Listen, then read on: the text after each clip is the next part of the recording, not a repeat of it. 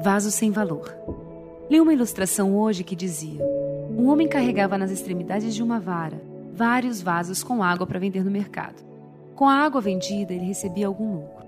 Certo dia, o homem derrubou um de seus vasos e este rachou. Mas ele não o descartou e continuou colocando água sobre ele e levando ao mercado. Os outros vasos começaram a murmurar e dizer: Por que o nosso dono continua colocando água em você e te levando ao mercado? Você está rachado, não serve mais. Sua água chega pela metade e você não dá lucro como nós.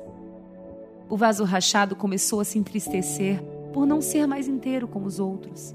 Embora tenha servido seu dono há tanto tempo e ter sido quebrado também pelas mãos do seu próprio dono, agora ele era humilhado por estar quebrado. Então criou coragem e perguntou ao seu senhor: Por que você ainda me usa mesmo rachado? E jogue fora, eu não tenho mais valor. Foi então que o seu dono lhe disse: Te jogar fora? Nunca. Vamos ao mercado e quero que você observe à beira do caminho.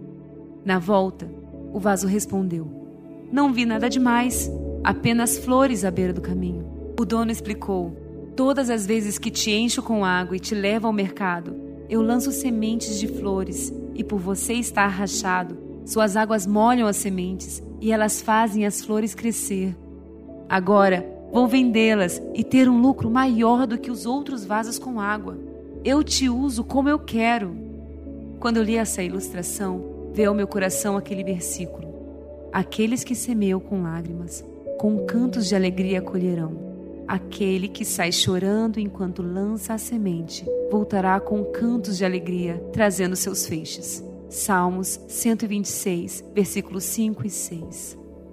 Deus usa o vaso independente da sua estrutura.